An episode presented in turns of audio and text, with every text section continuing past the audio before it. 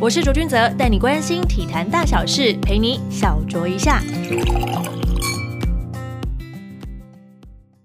欢迎收听小酌一下，我是卓卓。近期呢，我真的要好好感谢全明星运动会，先前我怎么约都约不到的来宾呢，总算来到我的节目当中了。先是篮球摸骨的陈信安，这一集呢，则是排球甜心廖以任。以任你好，大家好，卓卓你好。以任目前是效力于企业排球联赛的台北精华队，不仅是队上的举球员，更是在这个球季呢是扛下队长这个重任。我们一开始呢，我们先来回忆当年好了，因为读过报章杂志都知道，以任会接触排球的起点是因为爸爸是三峡国小的排球教练嘛。那那个时候，你真的也是在国小的时候就开始玩排球了吗？是没错，其实，在小学二年级的时候就已经开始接触排球了。那那时候会开始接触排球，其实就是爸爸很随意的问一句，就说：“哎，宝贝，你要不要打排球？”然后我就想说，排球是什么？那爸爸都这样问了，那我就打看看吧。哦呵呵，嗯，小学二年级就开始嘞。可是那个时候是正规训练，还是属于玩乐型的呢？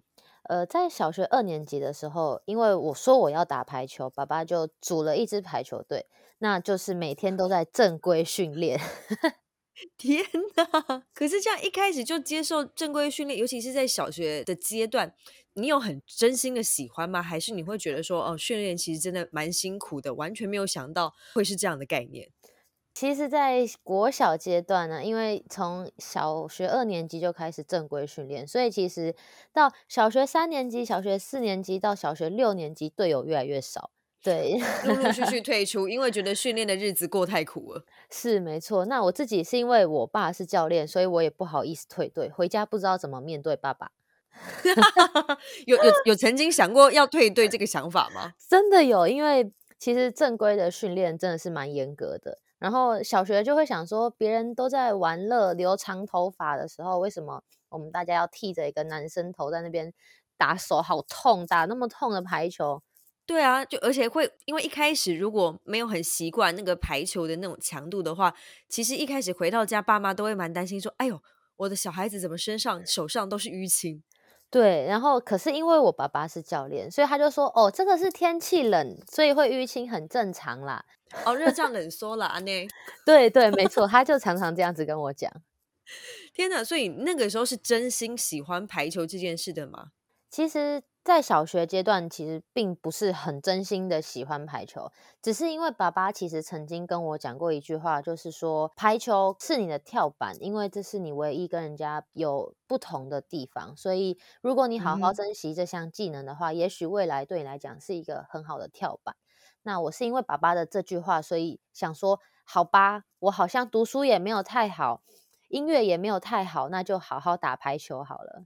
可是，在排球之前，你没有想过说去接触其他运动，或者是在打排球之后，有想过转换一下跑道去玩玩其他项目吗？有，其实我在小学的时候一直有在训练游泳，然后我在小学六年级的时候就很想就去参加了一个游泳比赛，那是游泳班帮我们报的。结果，嗯哼，我就其实，在还没比赛之前，我觉得我应该可以拿个金牌还是银牌。结果去看到那个游泳比赛现场，我直接被海电，我直接打消这个念头。因为像我们一般在那个游泳班有仰视，就是头不会飞起来，就是慢慢这样子爽爽的游。可是我看到竞技比赛上面，他们是有仰视，快到那个头跟背是有点飞起来那种感觉，就是真的是竞技仰视。然后 我瞬间就想说，我还是好好练排球好了。从此打消了去其他项目的这个念头。对，没错，因为真的是隔行如隔山。你从小学二年级开始就接触排球，一直到现在嘛？那有没有哪一个 moment 是真的让你觉得啊，我真的好喜欢这项运动，我真心的爱上它，而不是因为说我从小就因为接触这件事情，所以我不得不继续下去那种感觉？其实我是到。现在二十五岁了，才有真的爱上排球的感觉。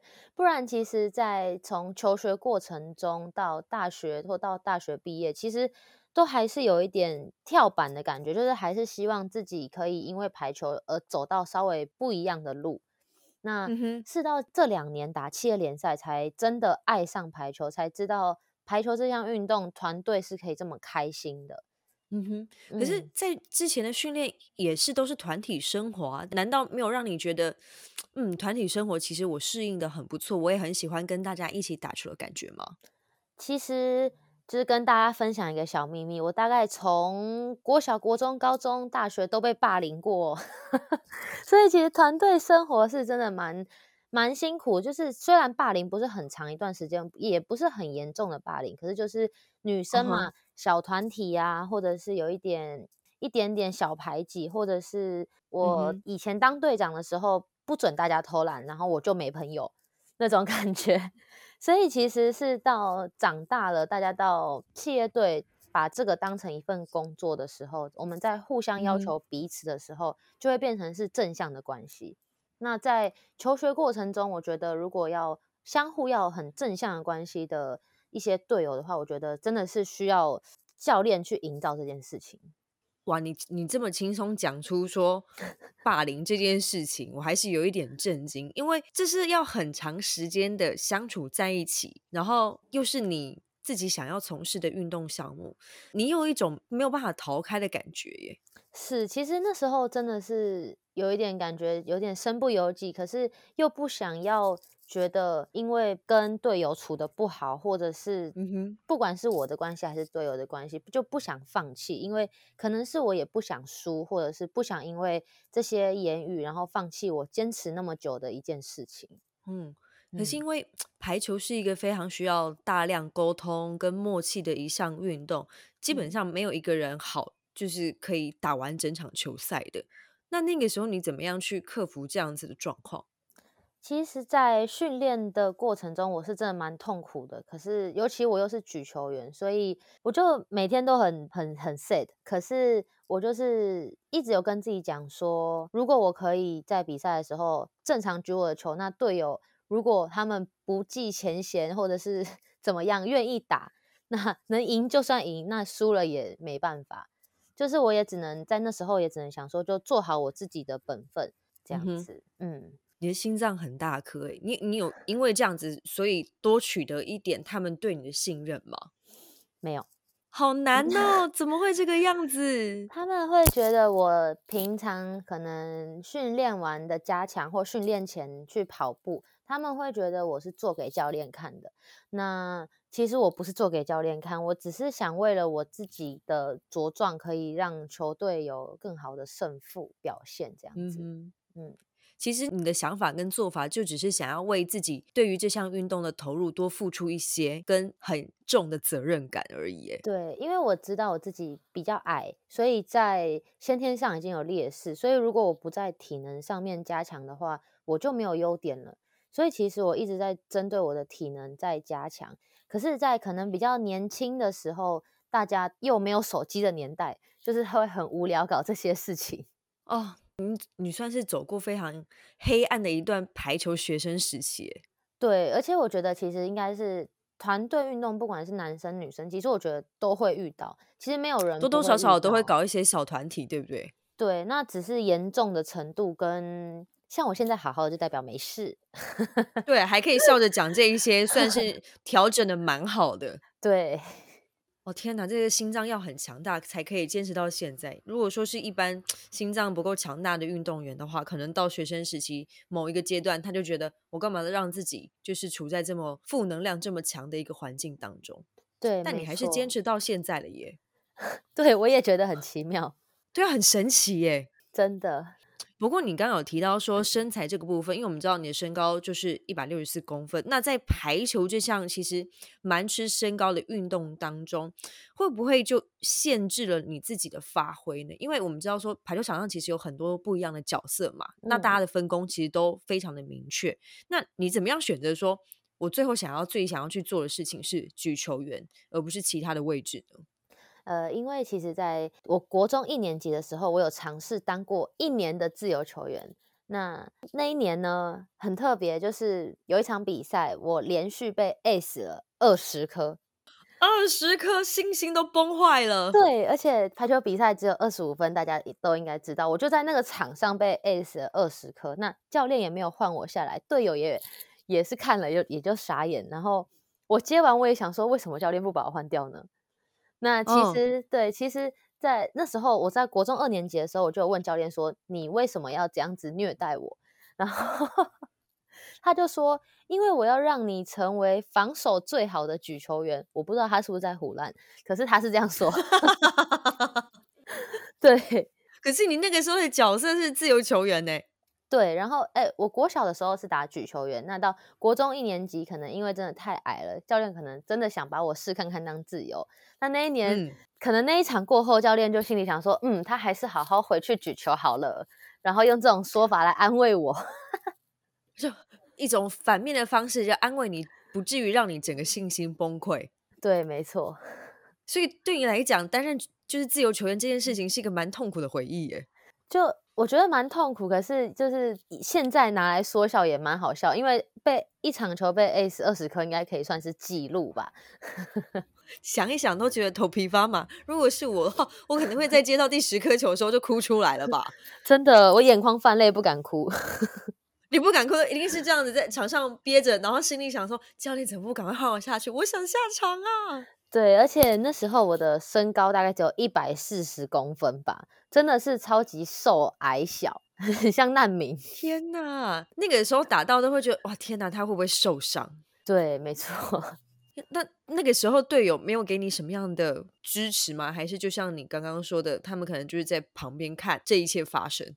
其实，因为队友也没办法帮我，因为他们就算把我挤到哪哪个边边角角，那个对方的发球实在太准了，每一颗都在我直接打 点，直接在我身上，那队友想救也救不了。比完赛后呢，我一定会想要说要去跟对方的那个一直打我的那个人说，请问我是不是小学的时候有得得罪过你，或者是我有欠你什么便当钱之类？为什么针对 我？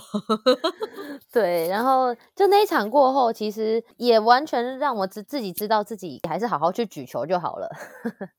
嗯，就下定决心，我一定要踏上举球员之路，我再也不要去做其他的尝试了吗？对，没错，因为其实自由球员，我觉得需要很大的勇气跟机动性非常好。那其实我自己是稍微还是有一点点会怕球，我没有那种人家好像就算你多少力气打下，我都想要收起来那种感觉，我没有。哦，因为我们知道说自由球员的另外一个就是称号就叫“骂颠肉垫”，不管多强的球，他就是要想尽办法把它接下来，等于是其他球员的。保命符的一种感觉啦，我真的有看过那种，就是被打到，我都觉得天哪，他手会不会断掉那一种自由球员，真的。所以我比起自由球员，其实我更享受跟对方斗智的感觉。所以其实我自己当举球员是真的蛮快乐的，因为我可以常常去猜对方的战术要打什么，对方教练今天会排什么阵型，我要怎么用我们的阵容去打，这是我很享受的一个过程。我觉得，如果要拿棒球来去做形容的话，你很像场上的捕手，就像一整场比赛的大脑一样，你要去跟对方斗智。因为你在前排，其实你多多少少也可以听得到对方的一些细碎的讨论的声音，然后说待会要打哪里啊，然后你就可以想办法去把它破解。等于，因为你又是最靠近他们的那个人。然后你离队友其实有一些距离，你就可以用你自己的方式来去跟对方玩一些可能心理战术等等的。对，其实没错。像我们上周就最近的一场比赛，就刚好对方教练就是在跟局球员做一些撒印，就是说他等一下要打什么，然后我就听到了，我就很大声的，没错，就很大声说他们等一下要打 A 哦，要打快攻哦。然后那教练就这样看着我，然后他们的举球员也 傻眼看着我。我觉得那举球应该在想说：“靠，那我等一下要举什么？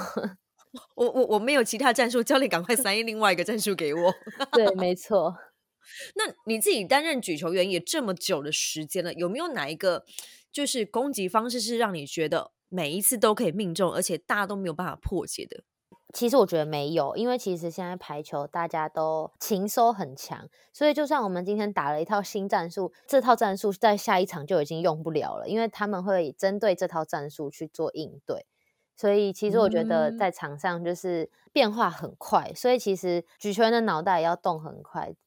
对啊，举球员的脑袋要非常清楚诶。如果说这个时候在落后的情况之下，或者是落后比较多分情况之下，绝对不能慌。那我想问，你举球员举那么久的时间了，有没有哪一种方式，你觉得让对方攻击是你连自己队上的主攻手打下来都会觉得很开心的那一种球路呢？其实有，就是我们在打有一种战术叫时间差。那时嗯间差在打的时候，就是其实如果举球员多做一个动作，就是多欺骗一下对手中间手。你看到对方没有拦网的时候，我们的主攻手打下去那个瞬间，我自己心里就会心花开，很开心。yes 骗到了，干对家。对，没错，就 是这样。因为我觉得举球员很有趣的地方是，因为你是战术的执行者，你可以决定你想要把球举给谁，不管你是你要给前排，或是要后排，或是背飞等等的。你你自己最喜欢哪一种？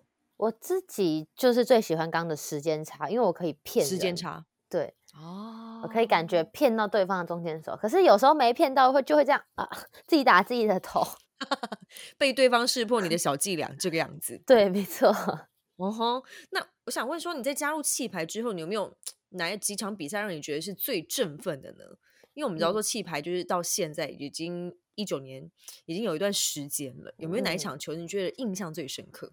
其实是有，就是我们在企业十七年去年的时候，我们有一场球对战极速超跑。那那场球我们在那个比赛的场上有两个主将受很重的伤，就是有一个是我们的外援跑到电子看板那边踩到脚大扭，直接送救护车。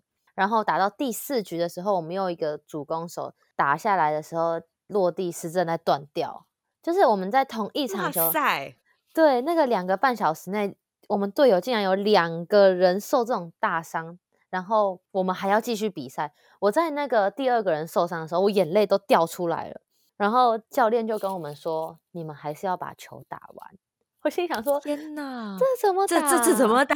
真的？”然后那场球我们是好像是让二追三，就是前面是输两局，然后后面三嗯局、已经要追上要打第五局的时候，那个主攻手膝盖断掉。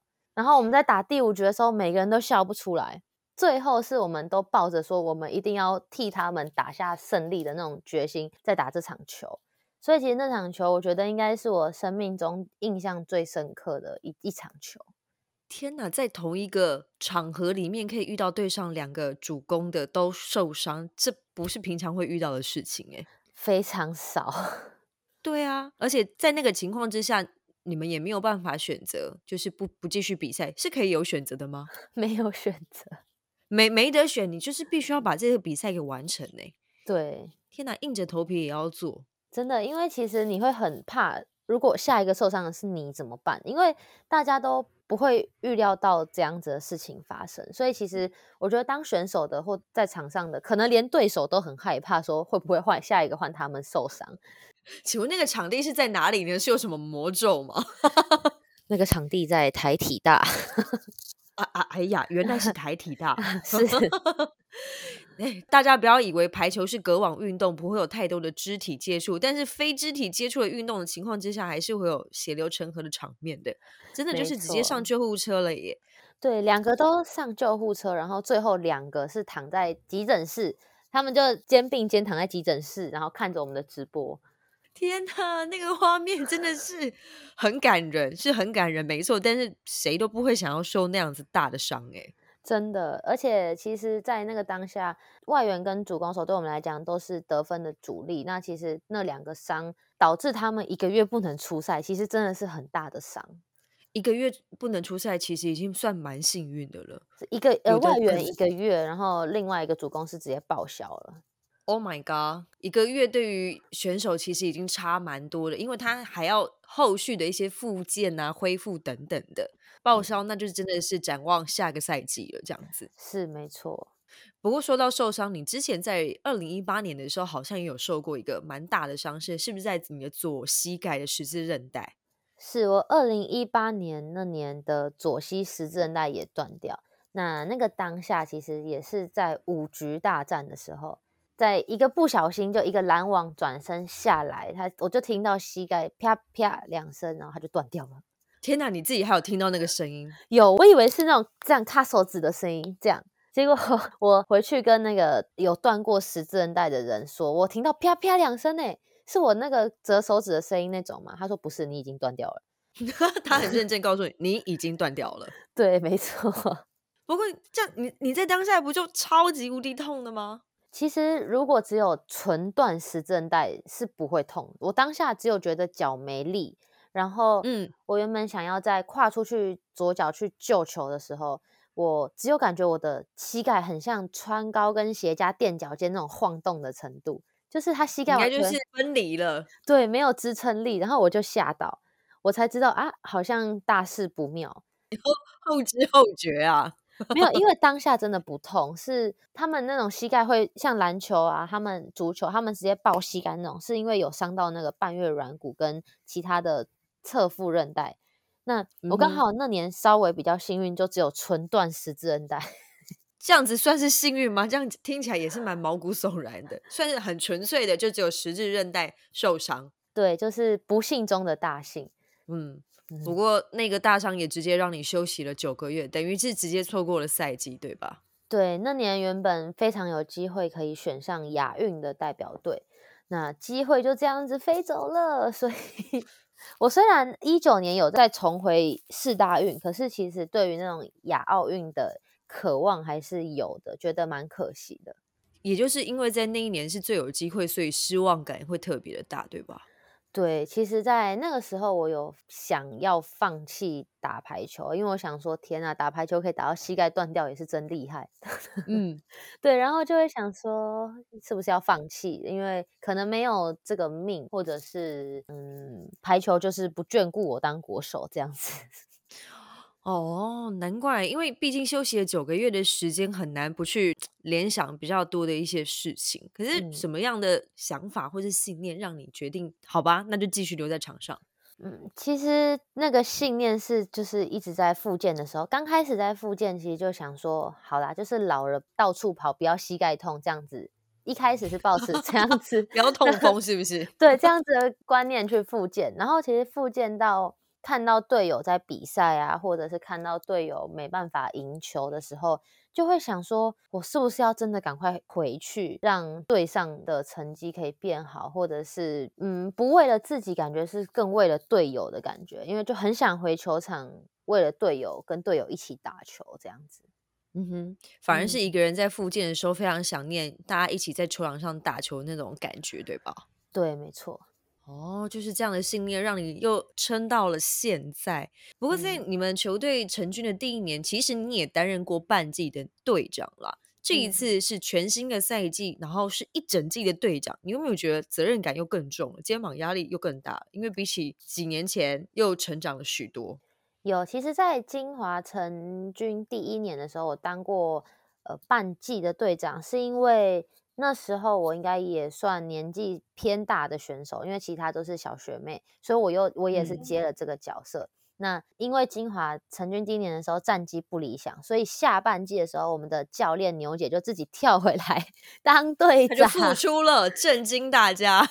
对，他就付出了，所以我那个半季算就是帮他代班这样子，代班来着。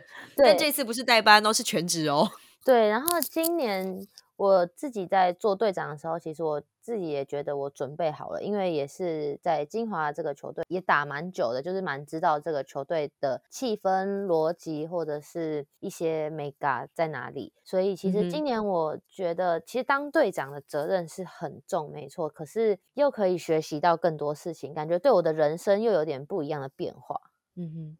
那教练有没有对于你今年担任队长有没有什么特别的指令，或者是希望你可以在哪一个部分协助他？其实牛姐她就只有跟我讲说，她希望我今年当队长的时候，大家的打球气氛可以很好，就是维持打球的气氛，然后战机他来扛这样子。哇塞，很霸气耶！对，就是想说，哎，一任你今年就是去当康乐股长，你要负责带好大家的气氛哦。对，他的意思就是说，不可以把气氛搞得太僵，不可以每个人都跟你一样以前那么任性哦，你不可以那么任性了，你要不任性。为为什么牛姐会说是任性呢？对，因为其实我以前在打球的时候，就脾气就很大，就是可能很容易把情绪写在脸上。那其实我自己会忽略到，大家都是在看举球员的脸，所以其实举球员要时时刻刻保持冷静，是因为这样，是因为场上六个人、五个人都在看着你的脸作战。嗯哼，对，所以那时候牛姐在一直说我很任性，很任性，我就说我哪有任性，我就是没有啊。可是。这今年那个当下就是在任性，对。然后今今年自己当队长，看到有些小学妹这样的时候，就会想说，嗯，就是以前的自己啊，在走我走过的老路。对，然后就会用自己的经历去跟那些学妹沟通。那其实他们也听得进去，因为他们也看着我从任性的少女变成不任性的少女这样子。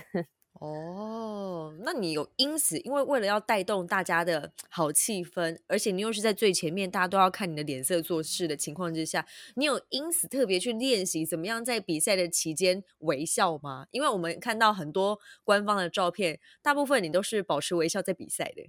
对，其实我没有特别去练习微笑，因为其实我从以前打球就很爱笑，只是有时候可能会有一些比较紧张的时刻，我可能会臭脸，或者是呃遇到一些分数落后太多的时候会臭脸。可是今年我有把自己改善，就是要告诉自己，比赛只是一一个过程，如果我臭脸给队友看的话。他们可能一辈子会有阴影，所以我不可以。那他们一辈子会有阴影。他说：“我刚刚攻击的这一球，赢人好像不是很开心呢。”对，所以我就是学着要笑着给队友看，因为不把坏情绪带给队友，就是尽量都保持正向的气氛在比赛这样子。嗯，因为我们知道说，在女排的部分呐，你的人气是真的非常的高。基本上有在看排球或者打排球的，大家都知道，就哎，有一个很可爱的女孩叫做廖以任，她是台北金华的队长这个样子。不过你现在今年，尤其是今年，你除了排球员的身份之外，你还跨足了演艺圈，主持了网络节目叫《异想天开》的全新单元 Strike。那你你你觉得这个过程到底是怎么样搭上线的呢？他们怎么找上你的？呃，其实会找上我是因为我们的球队的领队有帮忙。那是因为异想天开想要录一个运动单元，可能就找了一个比较像啦啦队女生的排球员、运动员。你要说特别甜美可爱的，啊看起来甜美可爱的，然后来加入他们。对，那其实呢，其实我觉得在跨跨领域这件事情，我在录第一集的时候，其实我超级紧张的。从来没有主持过节目，然后也不会跳舞，就是一辈子就只只会打排球。所以他们第一集的时候，就是用一些跳舞来分队，我就超级尴尬。我觉得那是我人生中最难的一场比赛。跳舞这件事情把你给考倒了。没错，那你怎么办？你当下怎么办？你需要跳舞了。当下就是尬扭啊，就是 拿出我毕生学的舞蹈，就是多尴尬都给他扭下去，不然怎么办？没关系，自己不尴尬，尴尬就是别人。对，没错。那在录了一段时间了，我们也看了几集，你有觉得自己比较上手了吗？在主持节目这件事情上，是稍微有比较上手了。可是，在面对陌生的领域上面，我觉得还需要再多做一点功课，还有自己的幽默感需要再增加一点。哦，就来到不同领域才发现，其实幽默感在演艺圈其实蛮吃得开的。是因为其实教练以前就跟我说，廖一热，你真的是一个超级无敌没有幽默感的人。因为大家在跟我开玩笑的时候，我都会说真的吗？我就会把它当真了，然后我完全一点幽默感都 没有。这样应该说是比较就是天真单纯，比较容易被大家的幽默感的谎话给骗到。对，没错，我就会当真，然后很认真的去看待，说，哎，廖雨任，你是不是怎么样怎么样？我就会说，好，那我要怎么改？这样子，这个不用改，你太可爱了，就基本上就稍微打通幽默感这个任督二脉。对，到今年才有稍微打通一点点，有有开通一些些了吧？一点点，一点点。那那有因此想要再多多朝演艺圈去做发展吗？呃，我目前是如果有机会的话，是觉得是可以，可是目前还是想先把球打好。对，因为今年接了队长这个重任，还是想要在今年可以让台北精华的成绩有更好的突破。那演艺的话，就是有机会就参加，可是还是以训练为主这样子。就是因为队长这个职责，以及你的身份还是企业排球联赛的球员，你还是想要以身作则，先把这件事情给做好。但我其实还蛮好奇的地方是，因为其实台北精华一直给大家的印象，对于有在看球的球迷朋友们的印象，就是很年轻、很活泼、很外放。你你觉得这跟你们的母企业想要给你们的一个文化，是不是有很大的关系？因为我发现他们不只照顾，就是说在你们训练的部分，他连运动经济其实也帮你们想了其他可以接触就是运动产业以外的一种方式。是，其实是有的，因为像我们的领队会常常跟我们讲说，我们一定要上妆比赛。对，哦，我们虽然不会上很浓的妆，可是至少要上嗯淡妆、眉毛、腮红，让大家觉得我们看起来是有精神、有朝气的。因为其实色很好。是领队也觉得，如果我们女生打扮的漂漂亮亮的，相信能够吸引的观众会越来越多。因为其实排球的观看人数还是稍微偏小众一点点。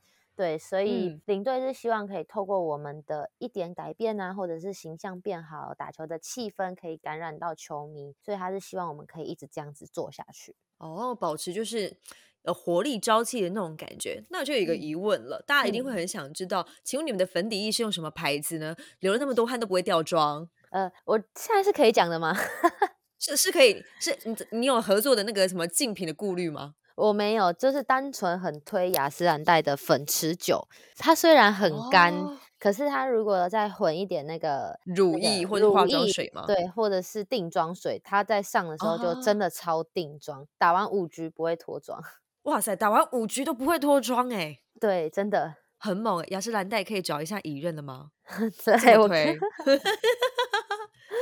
好，这个是插话，因为很多就是你知道比赛过程当中一定会流很多汗，如果可以保持美美的不会脱妆的话，我相信是很多女生都想要了解到底用什么粉底液的品牌。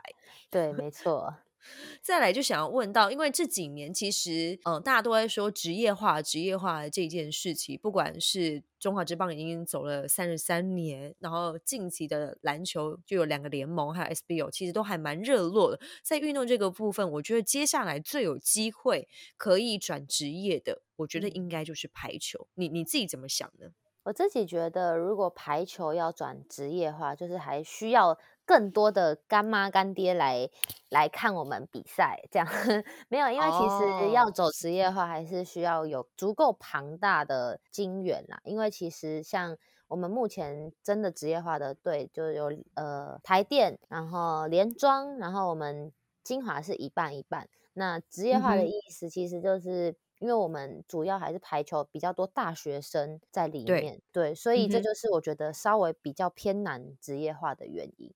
哦，因为很像一开始就 SBL 的前期，他没有去做一个切割，就是大学生，然后你也可以打就是半职业的联赛那种感觉。那其实不要切割也是一种好，因为你的兵源可能就会源源不绝。但做了嗯切割，你才可以有办法去正式划分说哪一个部分是属于学生的联赛，哪一个部分是属于全职业的联赛。但因为我觉得排球在台湾的市场，虽然说已经在棒球跟篮球之外算是另外一个领域，但观众人数其实已经算还蛮不错的。而且近几年，我觉得在某几支球队上面，我都可以看得出他们在行销的努力，包括在男排的部分，我觉得台中太阳其实真的真的很努力在做一些行销企划上面。那你觉得，如果说身为队长，你也在这支球队就是跟大家相处了蛮久，然后也了解领队的一些想法的情况之下，你觉得怎么样去介绍或者是行销，就是台北精华，会让更多人去认识你们呢？嗯，我觉得台北精华这支球队，它真的是像卓卓刚刚说的，就是年轻、活力、朝气。那其实我更想要介绍是，其实我们是充满爱的一支球队，就是我们不管赢或输，不管我们在打哪一场比赛，其实我们最享受的是比赛的过程。所以其实我们在打球的时候是非常享受的。我相信，如果有真的来看球赛的人，你都能够感受到那种享受。所以，其实我们是想把爱或者是那种热情感受传递给大家。所以，其实如果我要介绍我们台北精华这支球队，我觉得我们是充满爱的一支球队，然后很享受比赛，很珍惜队友，因为每一年的队友都不一样。在打每一场比赛的时候，都很珍惜我们身旁的队友，就是都想要肩并肩搭着一起比赛这样子。嗯哼，我我一个想法，不知道这样行不行得通？因为我觉得，如果说你们多做一点校园巡回，比方说你们到各大院校里面，尤其是大专的学校去做一些就是系队的那种挑战的话，我会觉得蛮有趣的。如果我们把它拍成 YouTube 频道的话，或者是节目的话，我觉得这是一个蛮棒的 idea，很棒的。因为你们很年轻，然后基本上跟他们其实没有什么太多的隔阂，嗯，借此去推广，我觉得其实还蛮不错的。那这个赛季全线赛季，身为队长的你，有没有为自己或者是团队设定什么样的目标呢？有，其实我就是一直有跟我的队友讲说，我希望大家每一场球都可以开开心心的，不要留遗憾的结束这场球。就是你不要打完这场球才说，哦，我好后悔，我刚刚没有怎么样哦，我好后悔，我刚刚没有怎么样。就是我有跟我的队友讲说，你们一定要好好享受当下，因为其实我们人只有当下。过去跟未来都不是属于你的，你只能把握当下，因为你只有当下可以做些什么，其他你都已经没办法去做了。我告诉我的队友，你只要好好的专注在当下，专注在比赛，我相信都会有个好结果。那我跟我自己的目标，其实我我没有把目标设得太伟大，就是我也是想要跟队友不要有留遗憾的完成这一季的赛事。嗯哼，那你跟小牛教练已经合作了一段时间了。你觉得他是什么样的教练？之前也当过队友嘛，分别不一样的身份。我觉得牛姐是一个非常理性的教练，就是一点都不感性用事。我觉得这点他很厉害，就是他非常的理性，他可以完全就就事论事。然后他在球场上是教练的样子，然后在私底下就是朋友的样子，然后像队友一样的照顾大家，然后抠大家一起这样子。哦，所以他上了场也是算是六亲不认类型的吗？呃，真的在要求的时候，真的是蛮严格的。那那他会不会就是真的在训练你们蛮严厉的呢？会，其实有的时候团队需要有一点挫折感的时候，他就会不管他是不是那种气氛，他就是要装让我们大家很有挫折，所以他就会很凶。因为其实我们的周期都是有在调的，所以有的时候球队如果状态太好的时候，他会把我们压下来，稍微就是挫一下你们的锐气这样子。对，没错。哦呀，牛姐真的是用心良苦哎。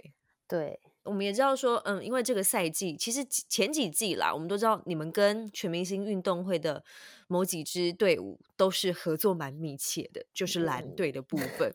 你也自己来担任我们的大来宾过，你觉得这一季的排球赛你感觉怎么样？我在看这一季的全明星排球赛。的时候，每一球都觉得超紧张的，而且水准超好，就是有接发球、举球、拦网、攻击、后排攻击各项技术，甚至到跳发都有。所以其实我觉得这一季的全明星排球赛真的是红、蓝、黄三队的技术表现都超级好。嗯哼，因为我们就一直在节目上面说，这一季是就是全明星运动会有史以来就是排球强度最高，而且是实力最平均的一季。因为我们我们主播上面讲，然后大家都不太相信我们的话，所以我们一 定要有一个专业的来帮我们背书一下，是不是真的很精彩？而且看到手心会一直冒汗呢。对，真的，当天我去看，我是大来宾的那一天，其实那天其实蛮冷的，冷气真的很冷。那我不知道为什么我的腋下跟手心都是汗，因为越看越紧张。对，然后可能第一局可能是红队，第二局蓝队或者是黄队，他们就是这样子一直逆转、逆转、逆转，都不知道最后的结果是怎么样，所以真的非常的精彩。如果说就你那一天去担任大来宾，就那一场排球比赛的 MVP 的话，你会想给谁？我还是会给红队的庾澄庆。哦，因为举球举得很棒，是不是？对，然后还有他的那个二次进攻，其实也在往前给蓝队非常大的压力。哦，因为你是举球员身份，你就会想说，哎，他很像跟你的角色有点相似，很像红队的大脑。对，没错，而且他举给夏普阳的那几球都非常的甜，所以夏普阳才可以跳起来就杀字直接得分。所以其实我觉得庾澄庆真的蛮不容易的。哦，对，我觉得真的可以再推荐大家去回放一下那个全明星运动会第四季的所有排球赛事。今天非常开心呢，邀请到尹任来到小酌一下。正在收听节目的听众朋友们，也别忘记了，从现在开始到明年的三月二十七号，都有台北精华的比赛哦。你知道我有讲三月二十七号是什么是什么比赛吧？呃，是最后的挑战赛。啊，不对，是总冠军了。哦，总冠军了吗？是总冠 军，所以一直都有你们的比赛，听得出我的言下之意了吧？懂了，懂了，谢谢。有空呢，我们的听众朋友们也可以到现场为女排们加油打气，因为我听我身旁有去看排球赛事的朋友都说，女排比男排好看。哎呀，没有啦，我们今年的女排四队的实力都非常近，打到决赛一定是血流成河的画面。好，鼓励大家去现场看一下血流成河的企业排球联赛，尤其是女排的比赛，也可以帮我们可爱的尹任加油打气喽。今天非常感谢尹任，小酌一下，我们下次见喽，谢谢，拜拜，拜拜。